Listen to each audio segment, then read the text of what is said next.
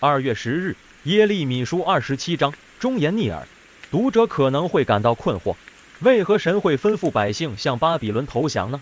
他岂不是曾经带领以色列所向披靡的席卷迦南，使人闻风丧胆吗？答案在巴比伦所扮演的角色。尼布甲尼撒是神的仆人，仆人本是极崇高的称号，现在神却加封在一名外邦君王身上，原因就是不论尼布甲尼撒王有多显赫和英明，亦只不过是奉神差遣，君临迦南地上，执行神的计划而已。他是不自知的成了神手中的先锋。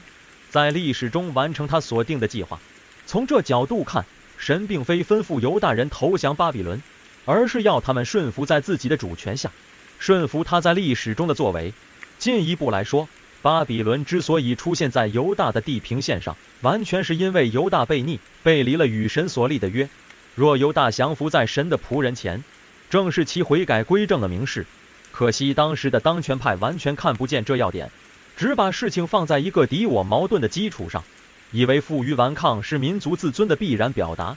谁知顺服在神所差遣的使者之下才是生存之道。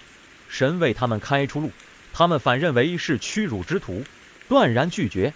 归根究底，就是百姓和掌权者都听信了假先知的言论，预言他们虽然在短期内会有磨练，但最终仍会如火鸟般重生。再加上民族主义作祟，结果百姓走向灭亡之路。这段经文说明了一个事实：人的认知是高度选择性的，只喜欢听自己喜欢听的话。若不喜欢的时候，哪怕是绝对的真理，也会一概当废话看待。什么话是人不喜欢听的呢？当然是那些在我们的小天地中兴波作浪、违背群体利益的话了。